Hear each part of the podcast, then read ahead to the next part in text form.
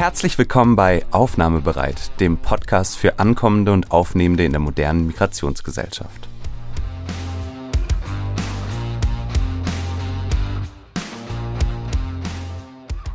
Mein Name ist Judy Kohlenberger, ich bin Migrationsforscherin am Institut für Sozialpolitik an der WU Wien und in der heutigen Folge spreche ich mit Isabel Schajani. Sie ist Journalistin beim Westdeutschen Rundfunk in Köln.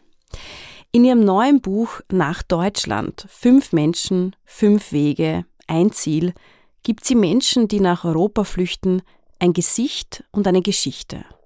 Und sie beschreibt eindrucksvoll die Realität an den Außengrenzen, das Schwanken vieler Ankommender zwischen Hoffnung und Resignation und den hohen moralischen Preis, den Europa zum Schutz seiner Grenzen bereit ist zu zahlen. Herzlich willkommen, liebe Frau Schajani. Schön, dass Sie heute mein Gast sind. Danke für die Einladung. Ja, ich darf mit einer vielleicht sehr traditionellen Frage starten, aber ich glaube, gerade bei Ihrem Buch ist es sehr angebracht, nämlich der Frage, wie es überhaupt zu diesem Buch kam und vor allem aber zu diesem Titel nach Deutschland. Weil ich fand, dass eine sehr zentrale zentrale Thematik, die sich ja durchzieht durch dieses Buch. Deutschland als eine Art Sehnsuchtsort vieler Geflüchteter. Germany, Alemannen und so weiter. Dort will man hin. Egal, ob man jetzt irgendwo entlang der Westbalkanroute festsitzt, ob man in Moria festsitzt, wo auch immer. Das ist so ein bisschen das, wo sich viele hinsehnen, auch wenn es dann vielleicht am Ende, wenn man dorthin gelangt ist, gar nicht so ist, wie man sich ausgemalt hat. Aber war das auch so etwas, wo Sie sagen, das war einer der roten Fäden, die sich durchgezogen haben in den vielen Jahren Ihrer Berichterstattung von der Peripherie Europas? Also es war äh, sozusagen etwas konfus. Äh, wir haben viel erlebt im Team, weil wir waren oft an den EU-Ausgangs. Wir haben die Leute dann begleitet, auch in Deutschland.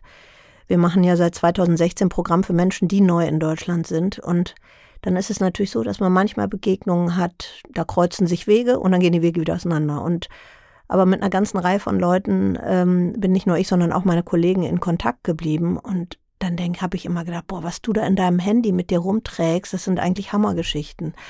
Und eigentlich müsste man mal wissen, dass es eigentlich gar nicht so schwarz-weiß ist, dass es eben nicht so, man hat einen Grund, man rennt los, man scheitert, dann kommt man vielleicht rein oder nicht. Oder äh, man betuppt die Deutschen und das BAMF und dann ist man drin und betuppt auch noch das Sozialamt, dass es alles viel grauer ist. Und dann habe ich angefangen und nachgedacht und angefangen, eine Geschichte aufzuschreiben. Ähm, das ist die Geschichte von einem Iraner, der im Gefängnis äh, im Iran schwer gefoltert wurde und äh, den ich dann in Deutschland kennengelernt habe. Das war mal die erste.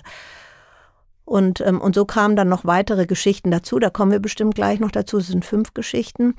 Und der Titel, tja, eigentlich sollte der Titel ein anderer sein. Von dem war ich total überzeugt und fand ihn super cool. Und dann habe ich ihn irgendwann zurückgezogen. Eigentlich sollte der Titel sein Germany. Und zwar Germany falsch geschrieben. Mhm. Weil es vor allen Dingen in Moria, wenn man die Leute fragt, wo wollen sie denn hin, dann kann man mal Germany. Und das fand ich natürlich anfangs lustig, dass sie dieses Wort nutzen. Und ähm, sagen aber überhaupt nicht alle und sagen auch nur manche. Und dann haben mir andere in der Redaktion, in unserer Redaktion arbeiten Menschen, die selber auch geflüchtet sind, die haben dann gesagt, willst du dich über mich lustig machen oder was? Warum nimmst du denn so einen Titel? Und, ähm, und dann habe ich gedacht, oh, ja, soll das eine Comedy sein oder was? Und dann habe ich gesagt, na, überhaupt nicht. Und dann habe ich gedacht, okay, ich will einen Titel, der ähm, möglichst nüchtern, und das nach Deutschland, viel nüchterner geht's ja nicht, Deutschland in den Mittelpunkt setzt, weil wir haben ja vor Jahren immer noch gedacht, okay, es gibt interessantere Sehnsuchtsorte, wie Sie das gerade genannt haben, als Deutschland, also Amerika, Kanada und so weiter. Aber die Vorstellung, äh, dass die Kioske in Deutschland oder die äh, Tankstellen in Deutschland oder so ein Aldi Fotos sind, die Menschen sich hin und her schicken und das als Sehnsuchtsort beschreiben, ist eine Vorstellung, die jemandem, der in Deutschland geboren ist, irgendwie nicht sofort in den Kopf kommt. Aber so ist es. Und das war dann die Idee, dass ich beschreibe, ich kann jetzt nicht wirklich beantworten, warum die Menschen eigentlich nach Deutschland kommen. Ich kann nur sagen, sie wollen dahin. Und das Ende vom Lied von diesem Buch ist, drei schaffen es, zwei landen woanders. Und ich fand ja am Buch so schön, dass man wirklich diese fünf fast schon exemplarischen Geschichten hat und damit wirklich auch sehr plastisch vor Augen geführt bekommt, wie denn diese Schicksale einerseits sehr unterschiedlich sind, also die, Herkunftsorte sind unterschiedlich, die Wege sind unterschiedlich, aber es gibt schon noch Verbindendes zwischen diesen Geschichten tatsächlich. Das eine ist Deutschland als Ziel, das andere ist aber, finde ich, auch so ein bisschen dieses, ich habe es eingangs erwähnt, schwanken zwischen Hoffnung und Resignation.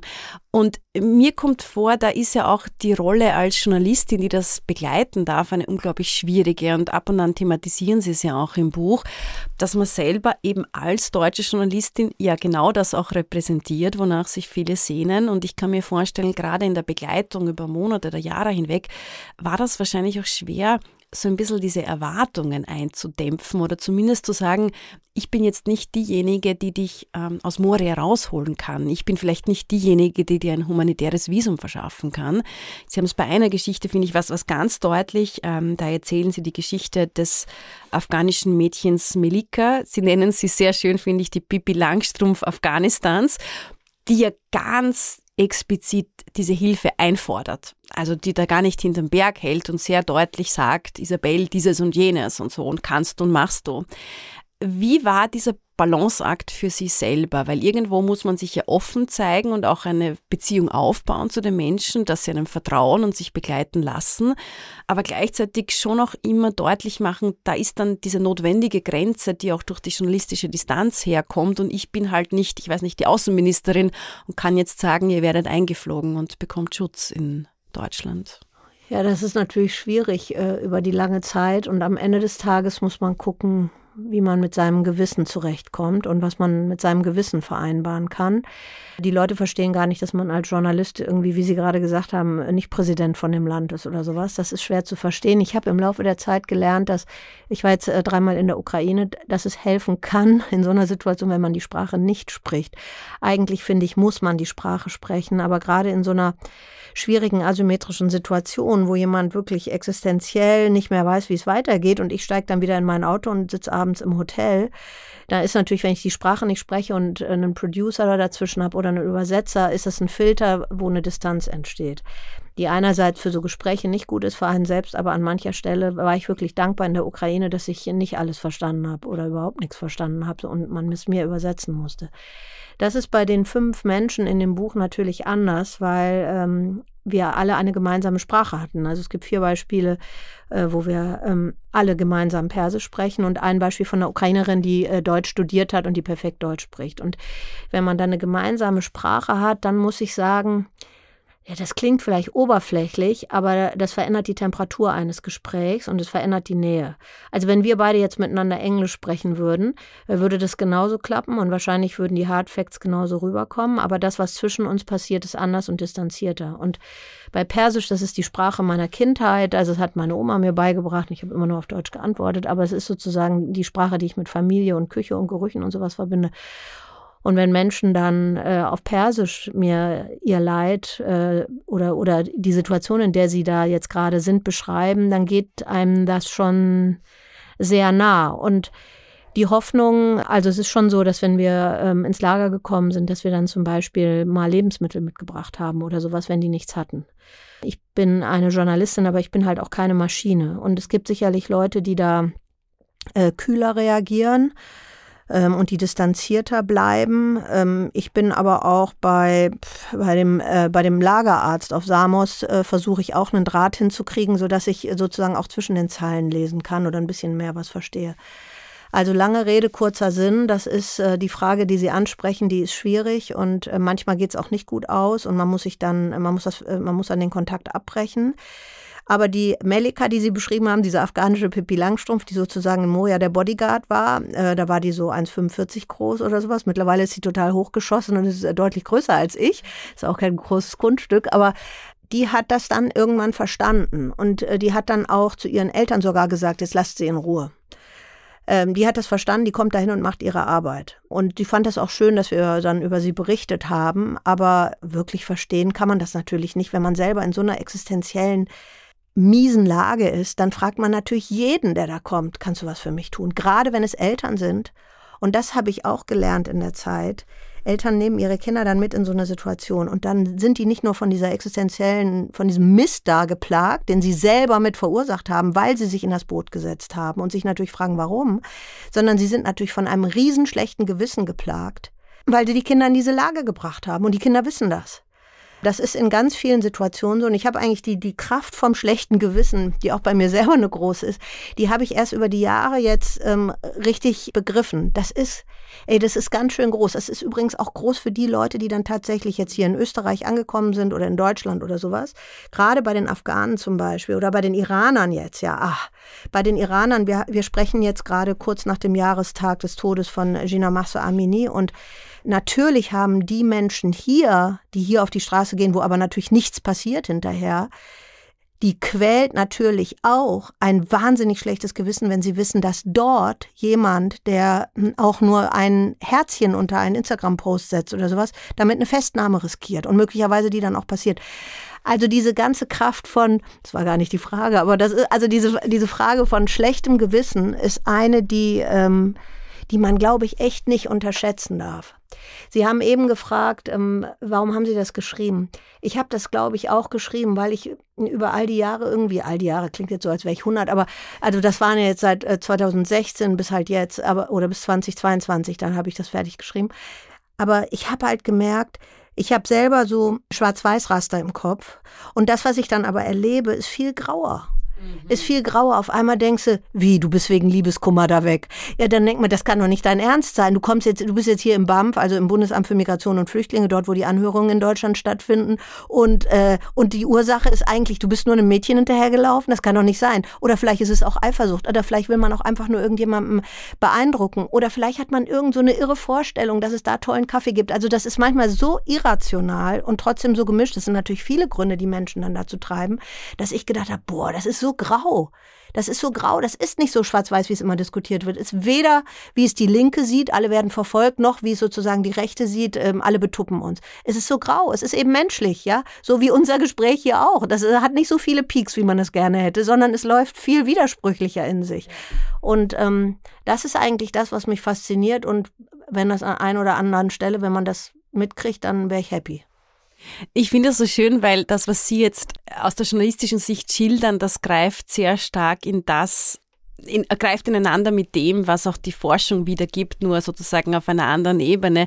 Diese hohe Komplexität, die Sie da beschreiben, wie denn eine tatsächliche Flucht- oder Migrationsentscheidung zustande kommt, die hängt die so multifaktoriell tatsächlich, dass wir einfach wissen, die EU-Migrationspolitik, das, was wir versuchen zu steuern, ist ein Aspekt von ganz, ganz vielen. Also das muss man einfach sagen, weil viele Dinge, die Sie angesprochen haben, habe ich Liebeskummer und will deshalb dem Mädchen hinterher oder bin ich einfach aus gekränkter Eifersucht, ich weiß es nicht, ja, Status und so weiter, gerade bei jungen Menschen spielt hinein. Das sind Dinge, da kann ja eine Migrationspolitik, ähm, bestehende Systeme, die ich schaffe oder nicht schaffe, Routen, die ich schließe oder nicht schließen, das setzt ja nicht dort bei den Ursachen an. Und das ist so auch einer der Gründe tatsächlich, warum wir wissen, Migrationssteuerung, jetzt politisch gesprochen, bis zu einem gewissen Grad ist möglich, aber die Forschung zeigt auch, es kommt sehr schnell zu unbeabsichtigten Nebeneffekten. Aber die kann man natürlich nicht in irgendwelche ähm, Bewertungssysteme ja. einfließen lassen. Und das ist auch kein Grund, hier hinzukommen, wenn man einem Mädchen hinterherläuft. Überhaupt kein Grund, ja. Und ich habe, der mir das erzählt hat, das habe ich auch erst nach ein paar Jahren begriffen, dass das eigentlich der Grund war. Anfangs habe ich einen ganz anderen vermutet. Aber dann ist man schon baff, weil man denkt, ey, das kann doch wohl nicht wahr sein. Und es ist, aber es sind, es, also das ist interessant. Es war mir nicht klar, dass man das da auch so sieht. Das ist so, wie, wie ist das Wort multifaktoriell, also ja, es viele Gründe genau, gibt. Ganz genau. Und das ist immer das Schwierige, weil ich finde, wir haben eine Diskussion, die geführt wird, wo versucht wird, das auf so einige wenige Faktoren oder sogar nur einen Faktor, Pull-Faktor, hört man ja oft, festzunageln und dann lenke ich die gesamte Aufmerksamkeit und auch die gesamten Ressourcen, finanzieller Natur, aber ich würde sagen auch politische Ressourcen, lenke ich dann auf diesen einen Faktor, indem ich dann sage, Sozialleistungen nach unten nivellieren oder wie auch immer. Und dadurch versuche ich dann Migrationsströme zu minimieren, Migration nach unten zu drücken und so weiter. Das kann bis zu einem gewissen Grad gelingen. Es ist ein Faktor von vielen, wie gesagt. Aber die Schwierigkeit ist, dass es der Komplexität des Phänomens überhaupt nicht gerecht wird. Und ich glaube, das, was Sie jetzt so schön skizziert haben, ist genau das, dieses Menschliche, weil es eine menschliche Entscheidung ist. Und wir reden uns, glaube ich, gerne ein, dass wir zutiefst rationale Wesen wären und dass wir nach einer ganz strengen Kosten-Nutzen-Rechnung entscheiden würden meine Erfahrung in meinem Leben, aber auch in meiner Forschung zeigt, dass das selten der Fall ist und dass das gerade bei Migration viel reinspielt. Aber das ich. ist natürlich, also für mich als Journalistin oder für Sie als Forscherin ist das ja schön, wir können das ja aufschreiben und Geschichten erzählen, tut ja keinem weh, ja. Aber es ist natürlich schwierig in dem Moment, wo man es operationalisieren muss und wo man Politik damit machen muss. Also wenn jetzt einer sagen würde, ja schön, was sollen wir denn mit Liebeskummer oder sowas machen als Faktor, da würde ich sagen, gar nichts. Das gehört einfach nur zur Vollständigkeit des Bildes dazu. Aber es ist natürlich irre schwer, ja, sowas dann ähm, sozusagen in, in Mechanismen umzuarbeiten, damit man dann am Ende sagen kann, okay, du kommst über diesen Weg hier rein und du kommst aber auch nicht rein. Das ist natürlich, also das darüber reden, finde ich, oder das Aufschreiben ist zehnmal leichter, find, also als wenn ich jetzt Entscheidungen oder Modelle vorschlagen müsste, wie man denn so einer komplexen ähm, menschlichen Situation Herr werden kann. Also will sagen, diese ganze Asyl- und Fluchtpolitik ist, äh, ist auf einer relativ abstrakten Ebene, wohingegen das, was man dann erlebt mit den Menschen, ist sehr konkret. Und diese Brücke zu schlagen, in einer konstruktiven Weise, boah, das finde ich echt schwer. Ja, das sehe ich genauso. Und ich glaube, dass genau das aber auch die Schwierigkeit in der aktuellen Debatte ist, weil wir haben jetzt über die hohe Komplexität des Phänomens gesprochen, die Vielschichtigkeit, also die Grund, Gründe, warum Menschen ihr Land erstens verlassen und dann aber zweitens in ein bestimmtes anderes Land gehen wollen, die sind unglaublich komplex. Ja? Also da gibt es wirklich ein Bündel, man sagt immer ein Motivbündel, das hineinspielt. Und gleichzeitig aber die Antwort vor allem von Parteien rechts der Mitte ist eine sehr einfache, ich möchte fast sagen eine simplistische Antwort, die das Ganze auf einen Faktor reduziert und sagt, Grenzen dicht, Mauern gebaut, abschotten und dadurch wäre das Problem gelöst. Und das ist natürlich zu einfach, aber es ist, glaube ich, verführerisch einfach, weil es bringt diese ganze hohe Komplexität runter und suggeriert, dass man das sehr leicht lösen könnte. Und das, glaube ich, ist auch eine Schwierigkeit in der ganzen Debatte, die wir haben. Ja, die, aber die rechte Seite, die hat das so lange gepredigt, äh, dass die linke Seite jetzt einfach sozusagen nur reflexhaft sagt, ja, aber äh, keine Mauern, äh, weil hinter den Mauern sieht's dann auch übel aus. Und das finde ich schwierig. Das heißt, ähm, eine Folge von dieser Polarisierung und diese Fixierung auf, boah, die wollen Mauern bauen, ist, dass man auf der anderen Seite eher das ablehnt, statt darüber nachzudenken, okay, aber was könnten konstruktive Lösungen sein? Und konstruktive Lösungen in so einer Situation, wir sprechen ja jetzt gerade in einer Zeit, wo äh, der Peak bei Lampedusa hoch ist, woanders wiederum überhaupt nicht. Aber äh, da ist es natürlich immer so, dass wenn man darüber redet, wie kann eine eine Lösung gibt sowieso nicht. Aber wie können kleine Schrauben aussehen, die man dreht? Und natürlich ist da auch immer bei, ja, aber der kann dann nicht kommen. Es können nicht alle kommen. Das ist einfach sozusagen, glaube ich, in der Natur dieses Themas. Und es wird aber immer so ein bisschen, ne, das merke ich jetzt auch, wenn Leute mit mir Interviews äh, führen oder sowas und dann mich fragen, ja, aber sollen doch irgendwie alle hier hinkommen? Dann sage ich, nein, wie soll das gehen? Das geht nicht. Und man muss ja auch auf das innere Gleichgewicht dieser Gesellschaft achten, dass es nicht von der einen Seite zur anderen Seite rutscht oder so. Und ich, ich finde es wirklich ein, da, da gibt es Nachhilfe und Flexibilisierungsbedarf im Hirn auf der Seite, die rechts so stark kritisiert, was sind die Lösungen und wo schreit man nicht gleich reflexhaft auf und sagt, Hilfe, die Menschenrechte werden ins Mittelmeer gekippt. Das finde ich wirklich, ähm, das finde ich schwer. Und da die Debatte sehr polarisiert abläuft, ähm, ist es auch oft so, es hat mir am Wochenende eine Migrationsforscherin von in Deutschland, von der Deutschen Gesellschaft für Auswärtige Politik, die Viktoria Rietig, die hat gesagt, ihr kommt es mittlerweile mehr vor wie eine Identitätsdebatte, wenn man über Lösungen redet, denn alles andere, weil eigentlich sagt sie, geht es nur darum, wo positionierst du dich, rechts oder links. Und ehrlich gesagt, bei diesem Buch habe ich natürlich auch die ganze Zeit gedacht, äh, bist du jetzt auf der Seite oder auf der Seite? Und natürlich ist man, wenn man sich mit diesen Menschen unterhält, ist man per se schon äh, eingemeindet sozusagen auf, auf der linksliberalen grünen Seite. Ich sehe das aber gar nicht so, weil ich denke, da sind auch genug Sachen drin, wo ich die kritisiere, was die wahrscheinlich gar nicht so lustig fänden. Aber man hat dann dieses Denkmuster und das Denkmuster führt dazu, dass man zu wenig über Lösungen nachdenkt und es auch fast schon unangenehm ist, weil man eben es gibt nicht das rundum sorglos Paket. Es gibt weder das, was die Rechten sagen, es gibt eine Lösung, noch gibt es das, was die Linken sagen, es müssen alle hier rein. Und, und aber sozusagen konstruktiv darüber nachzudenken, da gibt es echt Nachholbedarf. Ich weiß nicht, ob Sie das auch sehen oder wo, woran das liegt. Oder ist es vielleicht meine beschränkte Wahrnehmung? Ich weiß nicht. Also mir kommt vor, die Debatte wird ganz stark ähm, von rechts der Mitte vor sich hergetrieben. Die setzen die Akzente und die geben auch ganz stark den Ton vor. Und das, was Sie beschrieben haben, dann die, meinte ich, ich tue es ein bisschen vereinfachend, Linke, Das Linke ist dann immer nur die Reaktion, was schon einmal per se schwierig ist, finde ich, weil dadurch auch keine eigenen Akzente oder Themen gesetzt werden. Und dadurch kommt man sehr stark hinein in dieses auch massive Einfordern von Positionierungen. Ne? Also bitte sage klar, wo gehörst du hin? Bist du diesseits oder jenseits der Grenze, möchte man sagen, bist du links oder rechts, bist du hier oder dort. Und wenn man versucht, auf genau diese Grautöne hinzuweisen, die Sie jetzt erwähnt haben, diese Komplexität des Themas, dann merke ich, das ist vielleicht bei anderen Themen auch so, Teuerung oder weiß ich nicht, aber ganz besonders beim Thema Flucht und Migration, dass das für wahnsinnig viel Irritation sorgt und dass man dann sehr gerne einfach ich sage jetzt nicht bewusst missverstanden wird, aber vielleicht so ein bisschen dieses, das, was man hören will, hört man, das wird rausgenommen und den Rest, der Rest wird ignoriert, von beiden Seiten. Aber das ist so ein bisschen meine Erfahrung, dieses vermeintliche Einhegen wollen. Ich möchte gar nicht sagen instrumentalisieren wollen, das wäre schon zu negativ. Aber diese Zuordnbarkeit, die ist offenbar ganz, ganz wichtig in Zeiten wie diesen, weil wir sehen, es gibt zwar eigentlich, das zeigt die sozialwissenschaftliche Forschung auch, schon noch eine breite Mitte, die tatsächlich meint, es ist weder ganz rechts noch ganz links. Aber die Ränder sind auch stärker und lauter geworden, das stimmt. In Österreich oder in Deutschland? Insgesamt tatsächlich, ja. Das sehen wir insgesamt in ganz Europa eigentlich, sehen wir das.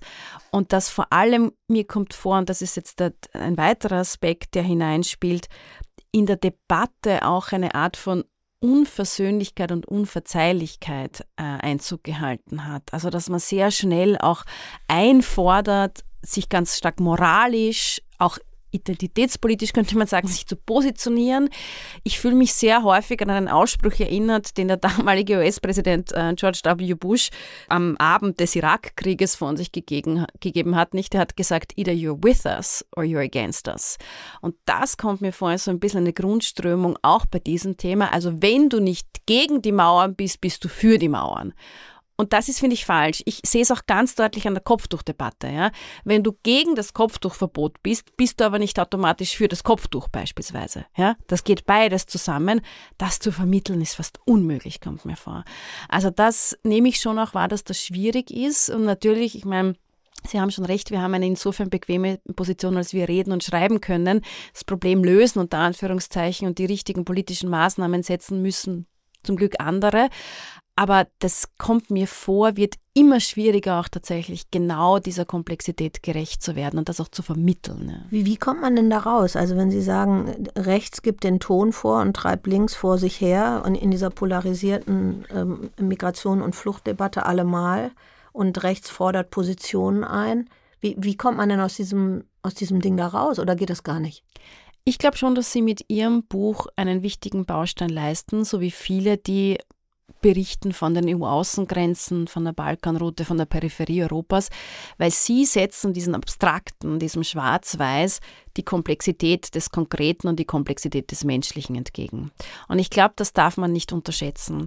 Und das ist selbst etwas, was, es kommt jetzt natürlich immer an diese Stelle, weil in der Fluchtforschung ist sie natürlich the one and only, was schon Hannah Arendt gesagt hat. Die hat ja sozusagen als Gegenrezept zur Banalität des Bösen schon gesagt, das konkret Menschliche, sich an die Stelle jedes anderen, nämlich des konkreten anderen denken zu können. Sobald ich das nicht mehr kann, diese Unfähigkeit, das nicht mehr zu können, das ist eigentlich die Eingangspforte für die Banalität des Bösen. Und ich glaube, dieses konkret andere, also wirklich auch diese Geschichte und diese Vielschichtigkeit, die jeder Mensch in sich trägt, das zu vermitteln, das ging jetzt unglaublich pathetisch, aber ich glaube tatsächlich, dass das einen Wert hat. Und das wiederum lässt sich schon auch empirisch auf der Makroebene nachweisen. Es gibt diese ziemlich alte Kontakttheorie in der Sozialwissenschaft seit den 60ern schon, die zeigt, dass gerade in Gegenden und Ländern, wo es keine Flüchtlinge gibt oder kaum Flüchtlinge gibt, die Ablehnung gegenüber Flüchtlingen besonders groß ist. Also Ungarn ist ein gutes Beispiel. Da müssen sie schon mit der Lupe suchen, um einen Flüchtling zu finden. Ne? Aber dort wählen die Menschen Orban vor allem auch deshalb, weil sie sagen, wir wollen die nicht, die Flüchtlinge. Und durch den Kontakt, durch das Konkrete kommt häufig dann aber auch dieses Persönliche hinein.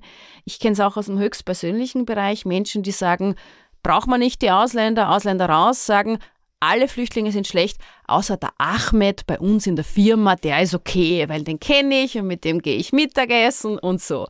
Also das hat schon etwas für sich, ja. Und dieser Ahmed muss jetzt nicht auch in allen Facetten seiner Persönlichkeit ganz, ganz toll sein und ein guter sein, aber merkt man, der ist halt auch einer wie ich, nicht so.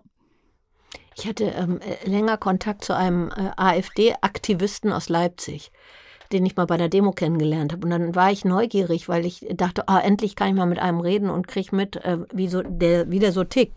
Der hat dann am Anfang immer zu mir gesagt, gehen Sie zurück in Ihren Iran und gehen Sie zurück in Ihren Islam und so. Und dann habe ich gesagt, ich bin doch hier geboren, wo soll ich denn hin? Und ähm, irgendwann am Telefon stellt sich dann raus, dass die zwei Lehrlinge hatten in ihrer kleinen Firma. Und ich, aha, wo sind die denn? Ja, das sind Afghanen. Und ich, ach krass. Und dann habe ich gesagt, und ist er nett? Und dann hat er gesagt, ja, nett schon, aber bestimmt ein Schläfer. Das ist natürlich genau das. Und dann hat er den mit zum Fußball genommen und es war eine also es war eine menschliche Begegnung. Das hat seine politische Position nicht geändert, meine auch nicht. Aber ich war irritiert, weil in meiner schablonenhaften Vorstellung von Wirklichkeit war natürlich, äh, der hatte bestimmt noch nie mit einem geredet. Ich bin ja nicht im Traum drauf gekommen, dass die zwei da haben und dass sie zwei angestellt haben und der jeden Tag mit denen zu tun hat. Das war sozusagen ein Aha-Effekt auf beiden Seiten. Also deswegen, das, das, die, der theoretische Überbau trifft in diesem Fall genau zu. Das ist immer schön, wenn die beiden Treffer Dinge versenkt. zusammengehen. Ja. Also insofern glaube ich schon, ich sage das jetzt nicht nur, weil wir aus Anlass Ihres Buches hier zusammengekommen sind, aber ich glaube tatsächlich, dass das ein nicht zu hoch einzuschätzender Beitrag ist, der geleistet wird für die Debatte. Also erstens mal auch diese Realität der Außengrenze zu zeigen, die Vielschichtigkeit, was passiert dort. Wir argumentieren natürlich aus einer eurozentrischen Perspektive notwendigerweise, weil das die Unionsbürger sind, die auch Teil des Souveräns sind in Europa. Das muss man einfach sagen. Und da gibt es auch ein nationalstaatliches Eigeninteresse, das immer in einem Spannungsverhältnis steht mit diesem universalen Anspruch der Menschenrechte. Die sind zunehmend im Clash miteinander, würde ich sagen. Und das auszutarieren ist schwierig. Aber da wirklich auch dieses konkret Menschliche reinzubringen, das ist, glaube ich, schon sehr, sehr wertvoll und auch diese Erfahrungen. Ja. Und ich meine, dass da die Berichterstattung vor Ort einen wesentlichen Beitrag leisten kann. Und dann geht es natürlich auch um die Frage der Verantwortungsübernahme. Nicht? Also das sieht man, finde ich, ganz stark im politischen Feld wo man, glaube ich, bei flucht- und migrationspolitischen Themen sehr schnell dran ist, zu sagen, zuerst mal auf kommunaler Ebene, bitte der Bund muss das lösen und dann auf nationaler Ebene, bitte das muss Brüssel lösen und wir lagern das immer mehr aus, bis hin zu, wir lagern es nach Ruanda oder Tunesien aus, die es ja, wie sich jetzt zeigt, eigentlich auch nicht für uns lösen können, zumindest nicht in der Gesamtheit. Und das ist alles sehr, sehr schwierig natürlich, ja, dieses so ein bisschen weiterreichen, weil am liebsten hätte man das Thema nicht. Ich sage immer, die Klimakrise hätte ich lieber auch nicht und die Pandemie hätte ich lieber auch nicht gehabt, aber es gibt halt zwei Möglichkeiten. Entweder ich stelle mich der Situation und dem Problem oder ich mache Augen zu, aus dem Augen, aus dem Sinn, während im Hintergrund die Thematik halt immer größer und größer wird. Ja. Ein schwieriges Feld, sage ich mal. Aber ich komme zurück zu Ihrem Buch. ich habe eine letzte Frage noch, die, glaube ich, auch nicht so leicht zu beantworten ist, nämlich wie denn diese Auswahl dieser fünf Geschichten getroffen wurde. Weil wir haben jetzt schon über diese Komplexität gesprochen. Ich vermute, Sie haben ja wesentlich mehr Menschen begleitet über die Jahre oder sind ihnen zumindest begegnet als nur diesen fünf. Und in, meiner Vorstellung war es dann wahrscheinlich so, dass diese fünf Geschichten besonders exemplarisch sind für die Schicksale, die einem da begegnen. War das so oder war es vielleicht auch so eine ganz nüchterne Abwägungsfrage? Da habe ich am meisten Material gesammelt und deshalb sind es die fünf. War die Auswahl schwierig, weil dann vielleicht anderes weggefallen ist? Also ich hatte anfangs so zehn oder zwölf aufgeschrieben, Leute, mit denen ich über einen längeren Zeitraum eng in Kontakt war, also immer mindestens so ein, zwei Jahre, damit man überhaupt mal was mitkriegt. Ich wollte unbedingt ein Kind dabei haben. Wenn es nach mir gegangen wäre, wären noch mehr Kinder da drin gewesen. Und aber da war natürlich der berechtigte Einwand, ja, dann verniedlicht man das ganze Thema und Kulleraugen und so weiter, kannst du deine Kinder irgendwo anders realisieren. Aber eine Kindergeschichte reicht. Deswegen ist das ist die Kindergeschichte da drin. Ähm, dann, während ich das Buch schrieb, passierte der 24. Äh, Februar 2022 und dann habe ich gedacht, okay, das ist jetzt hier und da war ich an der polnisch-ukrainischen Grenze und äh, das ist die größte Fluchtbewegung, äh, die Europa wahrscheinlich seit dem Zweiten Weltkrieg in diesen Dimensionen in solche kurzer Zeit erlebt hat. Äh, dann habe ich gedacht, okay, muss unbedingt machen. Da gab es nicht so viel Auswahl, weil ich schon äh, mit jemandem sprechen wollte, da ähm, wo keine Sprachbarriere war. Und es war tatsächlich so, dass dass die Frau wirklich eine der ersten war, die an der Grenze auf uns zugerannt ist und auf Deutsch und gesagt hat, ah, RD und Hallo und äh, Und dann sind wir auch in Kontakt geblieben und wir sind auch jetzt in Kontakt und ich muss sie dringend besuchen, weil sie hat das Buch gelesen und ich möchte natürlich gerne wissen, was ihre Meinung dazu ist. Und ich habe auch mitgekriegt, was so jetzt sozusagen in den letzten Monaten da passiert ist. So, das sind die zwei einfacheren dann wollte ich natürlich unbedingt einen Fall haben, der für mich lupenreiner Asylfall ist, weil alle anderen waren das nicht. Also ein lupenreiner Fall von, also wenn der nicht Asyl kriegt, wer eigentlich dann? Das ist der zweite Fall. Das ist der Iraner, der wegen seines Glaubens gefoltert wurde und dann äh, als Dublin-Fall äh, in Deutschland landete und am Ende dann in Deutschland bleiben konnte. Also das war mir, das war mir total wichtig. Ich, ich wollte einmal das Ding sozusagen durchdeklinieren und äh, den habe ich vier Jahre oder sowas. Also äh, sehr lange, äh, hat mir sehr lange, haben, das kein Imperfekt, Präsenz.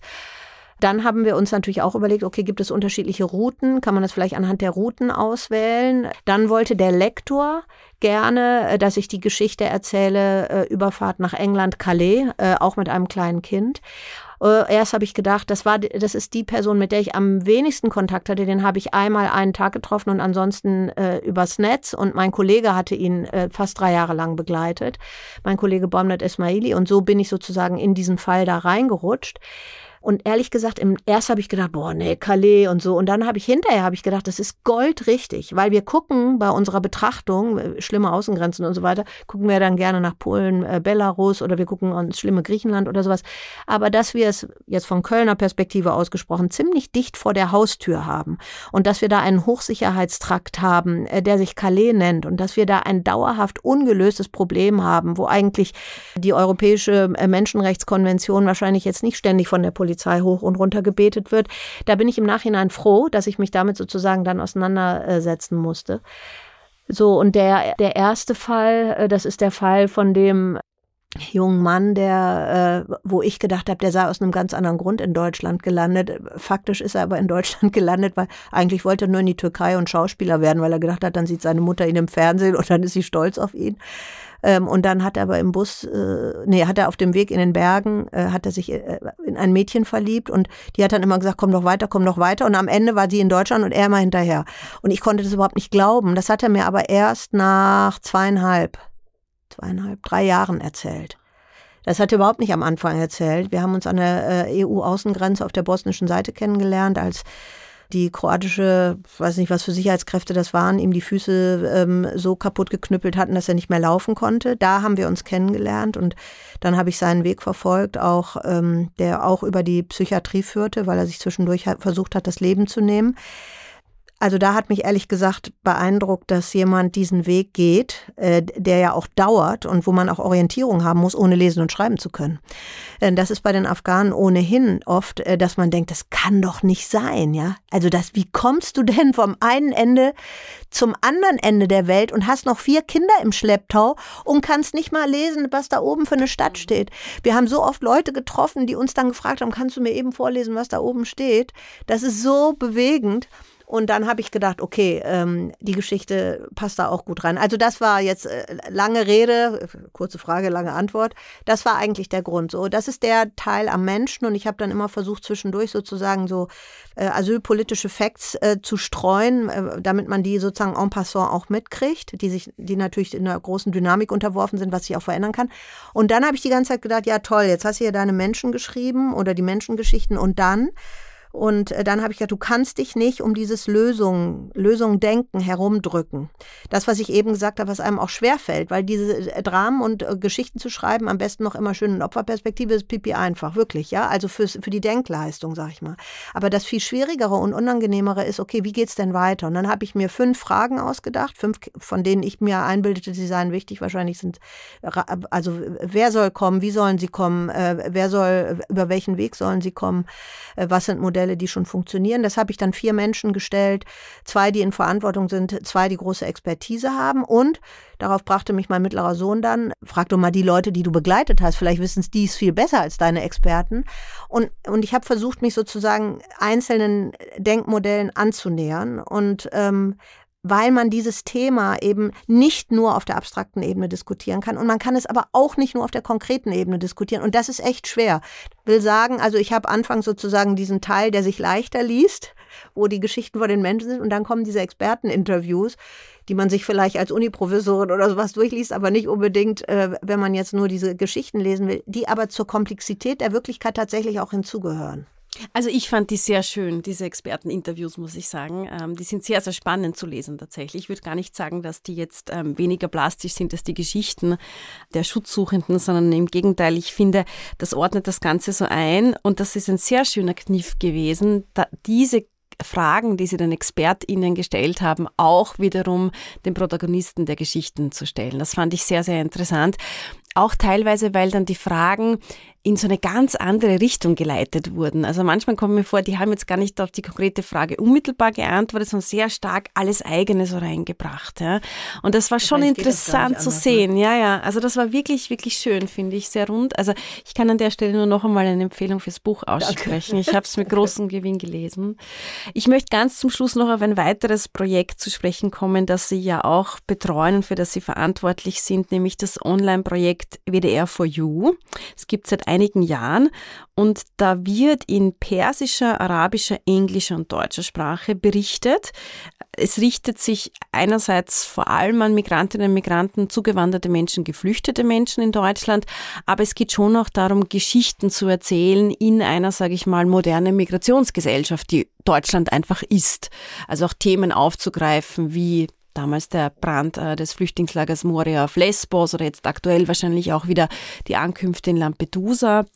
Wie würden Sie sagen, ist dieses Format entstanden? War das schwierig, so etwas zu schaffen? Weil ich mir vorstellen kann, dass das natürlich nicht etwas ist, was jetzt unbedingt nur die Mehrheitsgesellschaft betrifft, wie man so schon sagt, sondern so ein bisschen so schwingt dann häufig mit bei solchen Formaten ein Minderheitenprogramm ist. War das schwierig? Also das Buch wird es nicht geben, wenn es WDR 4 U nicht geben ja. würde, weil wir durch WDR 4 U mit den Leuten größtenteils in Kontakt kommen. Wir machen Programm auf äh, Persisch, auf Arabisch, Englisch nicht mehr, mittlerweile ukrainisch ähm, und auf Deutsch. Und das Ziel ist eben Leuten, die relativ neu in Deutschland angekommen sind oder auf dem Weg sind, ähm, Orientierung, Information zu geben, zu erklären, das geht und das geht auch nicht. Ich war gerade am Freitag in der Abschiebehaft in Nordrhein-Westfalen weil wir das eben auch erklären müssen. Also es geht nicht nur darum zu sagen, hey, alle welcome, sondern es geht auch darum zu sagen, okay, Leute, das gibt's und äh, Steuern zahlen gehört übrigens auch dazu, weil die äh, manche verstehen das echt als Menschenrechtsverletzung, wenn man in Deutschland 40 Prozent Steuern zahlen muss. Dann sagen wir, hallo, äh, wie bist du denn eigentlich hier hingekommen? Wo hast du noch mal gewohnt? Wer hat das noch mal bezahlt? Wie geht es noch mal mit dem Krankenhaus, Autobahn, Kindergarten, Schule? Wer zahlt das noch mal? Aha. So, und jetzt bist du hier, dann kannst du es auch zahlen. Das klingt jetzt etwas pädagogisch, aber mittlerweile ist das so, dass eben die Leute ja sich eingefunden haben und arbeiten arbeiten und auch Steuern zahlen. Und das ist ja auch wichtig. Und äh, denen, die das nicht tun, sagen wir dann auch gerne, ist aber schön, wenn man auch mitmacht. So, das ist ungefähr unser, das ist ungefähr unser Ansatz. Moderne Migrationsgesellschaft, das, das ist eine schöne Formulierung. Also das sind, ich würde mal sagen, wir machen ein Programm für Leute, die äh, erste Generation, die noch ziemlich neu sind. Und irgendwann wird man wahrscheinlich sagen, hör mal Leute, ich bin jetzt so lange hier, ich brauche das nicht mehr. Ähm, aber es gibt auch viele, die schon 15 Jahre hier sind und die eben das schön finden, wenn sie nur so, eine, so ein Sprachengemisch hören oder die Themen haben, äh, wie finde ich eine Frau, äh, die, äh, die sie immer noch beschäftigen oder ein Mann. Es ist, also wir sind gestartet und haben gedacht, es ist so ein Erste-Hilfe-Programm für Geflüchtete. Das war ja, also 2016 war ja die Stimmung, was kann man machen, ne? wie können wir helfen? Da war ja, obwohl Silvester da schon passiert war in Köln, aber es war trotzdem, wir wollen einen konstruktiven Beitrag leisten. So ist das sozusagen auch in Gang gekommen und so ist das entstanden. Und dann wächst man mit, den, mit dem Publikum so ein bisschen mit und es kommen natürlich auch wieder neue. Ja, und wir fahren auch deshalb an die EU-Außengrenzen, um uns selber ein Bild davon zu machen, wie ist die Lage. Und interessanterweise stellen wir dann aber ernüchtert fest, wir waren jetzt im April auf Lampedusa, das interessiert die nicht mehr. Die sind ja drin. Vielleicht haben Leute noch äh, Angehörige, die sie nachholen oder die, von denen sie hoffen, dass sie über Familienzusammenführung nachkommen können. Aber es ist so, dass, also dass sozusagen, wenn man einmal auf die andere Seite gekommen ist und dann wird die Leiter wieder eingeklappt, äh, dann interessiert man sich eigentlich nicht mehr so dafür, ist das eine. Und das andere ist natürlich auch, dass es große Wunden aufreißen kann. Zum Beispiel hatten wir ja in diesem Jahr zwei große Schiffsunglücke, das eine in Griechenland, das andere in ähm, äh, vor Italien. Und ähm, ich habe mit einer afghanischen Familie gesprochen, die in Moria war mit den Kindern anderthalb Jahre und die hat sich das angehört und fing natürlich sofort an zu weinen, weil die ja übers Meer gekommen sind und das wird dann aufgerissen. Und ich habe im Laufe der Zeit ein bisschen, glaube ich, gelernt, dass wenn man sowas hinter sich hat, es vielleicht auch zu einem Gesundungsprozess dazugehört, dass man dann nicht ständig diese Wunde aufreißt. Nichtsdestotrotz haben wir dann natürlich eine Kenntnis und eine Expertise, die wieder gut ist fürs deutsche Mehrheitsprogramm. Deswegen fahren wir dann an diese Orte. Also ich wollte jetzt Anfang Oktober nach Calais fahren, um zu gucken, wie die Situation da ist, ob denn da, ob der angeblich so große Strom von Italien zum Beispiel auch da landet. Obwohl das kein Ort ist, wo man gerne hingeht und wo es einen hinzieht. Da ist man auch als Journalist logischerweise nicht sehr willkommen, weil die Leute natürlich wissen, ein Interview bringt einem nichts. Aber das ist dann ein Teil der Berichterstattung, den wir bei WDR4U auch machen, aber kleiner mittlerweile, ähm, aber dann eben für WDR oder ARD-Programme, weil wir ähm, ja notorisch interessiert sind. Sie sind ja heute in Wien, so viel dürfen wir jetzt schon verraten, weil Sie ähm, mit dem Paul-Weiß-Preis der Initiative Courage ausgezeichnet werden. Und Sie haben ja in Ihrer Karriere ja schon sehr, sehr viele Preise gewonnen für diese Berichterstattung, die Sie durchführen.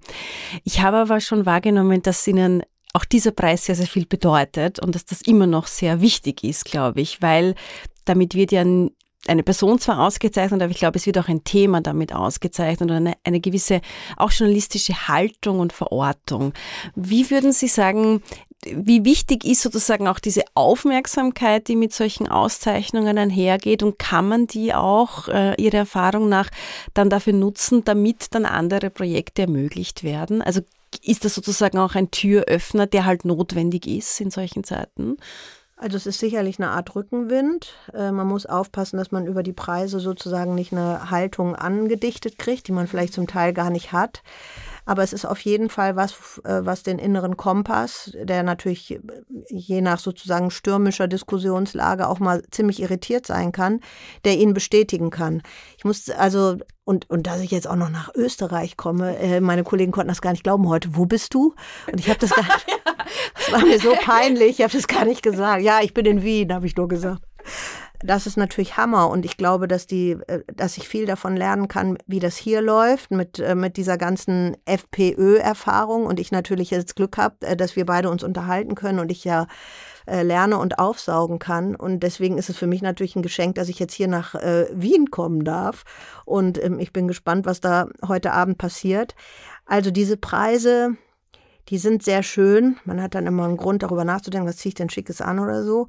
Äh, aber sie sind auch gefährlich, weil ähm, sich in diesen Momenten das Ego in einem, zu einem großen runden Ballon in, im Körper aufbläst und man so schwebt und eigentlich denkt, okay, jetzt kann sein restliches Leben schweben bei so viel Preisen oder sowas. Das ist aber natürlich irreführend und es hat auch eigentlich nichts mit der Arbeit zu tun. Denn die Leute, über die ich da äh, oder die, über die wir berichten, die haben überhaupt nichts von dem Preis. Und ähm, es bestätigt nur jemanden, der ähm, sozusagen sowieso, wie man ja jetzt in diesem Podcast gemerkt hat, genug Sendungsbewusstsein hat. Also ich nehme das dankend an, sonst wäre ich ja überhaupt nicht hier hingekommen und, und, und äh, habe jetzt hier einen tollen Tag in Wien. Ich finde das toll. Ich muss aber aufpassen, dass ich nicht äh, noch eitler werde. Also ich kann jetzt nur sagen, von den, glaube ich, zwei Stunden, die wir uns jetzt bereits persönlich kurz, kennen, dass diese Gefahr nix. nicht besteht. Ja, ist zu kurz. Aber ich glaube, dass das Sie ansprechen, das ähm, ist auch Kolleginnen und Kollegen, die jetzt in der Fluchtforschung tätig sind, sehr bekannt, weil das eine schwierige Gratwanderung ist, nicht? Also man macht Forschung und damit das eigene berufliche Weiterkommen ähm, auf Basis von tatsächlichen Fluchterfahrungen von Menschen, denen es wesentlich schlechter geht, für die man auch ungern eine Stimme sein kann, will, wie auch immer. Das geht nicht. Also ich sage, ich kann nie eine Stimme für Geflüchtete sein, weil ich selber gar keine Fluchterfahrung habe.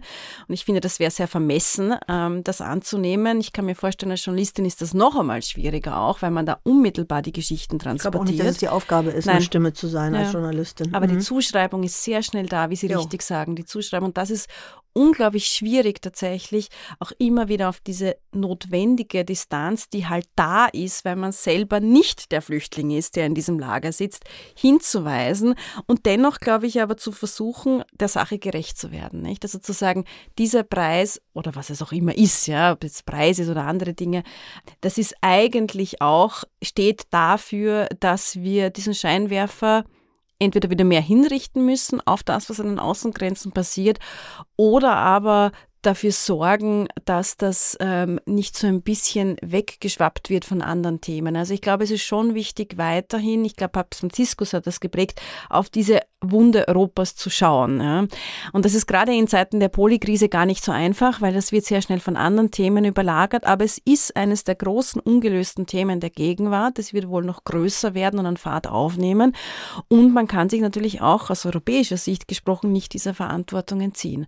Und ich glaube, deshalb hat, ähm, auch wenn Sie jetzt sehr bescheiden gesagt haben, der Preis sozusagen nicht unbedingt soll das mehr aufblasen an Themen, die da sind.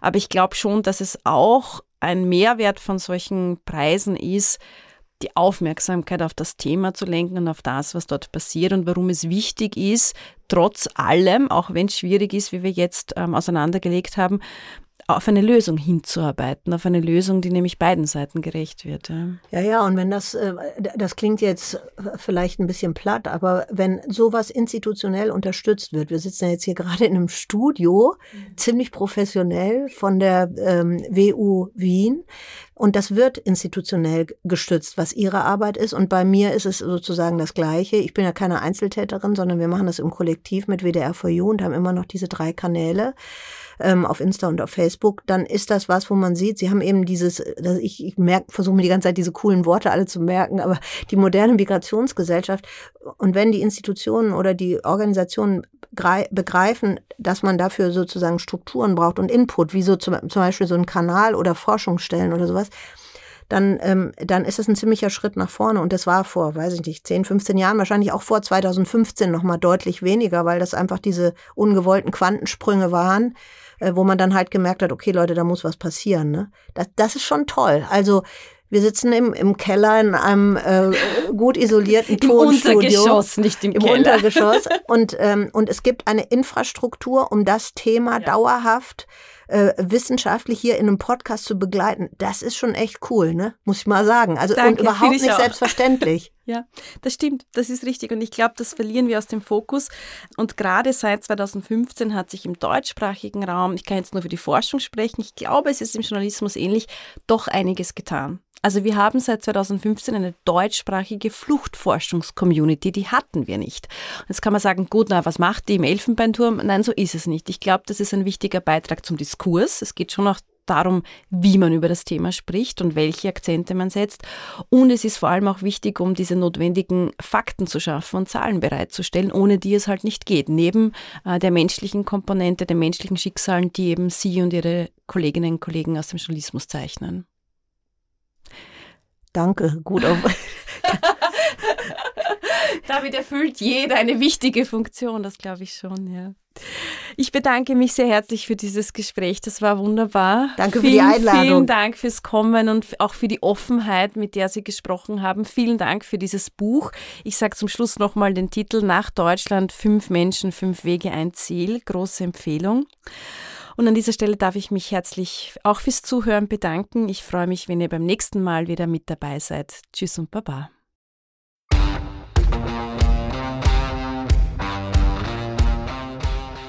Vielen Dank fürs Zuhören. Wenn euch diese Folge gefallen hat, abonniert Aufnahmebereit auf Spotify oder allen anderen gängigen Podcast-Plattformen und folgt Judith Kohlenberger und der Chefredaktion auf ihren Social-Media-Kanälen.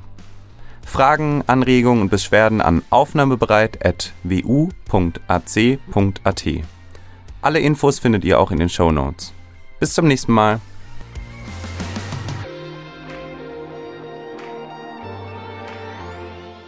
Aufnahmebereit wird ermöglicht durch eine Förderung des Wissenschaftsvermittlungscalls vom Wissen der vielen der MA7 der Stadt Wien. Danke an die KooperationspartnerInnen von die Chefredaktion und der Podcast-Werkstatt.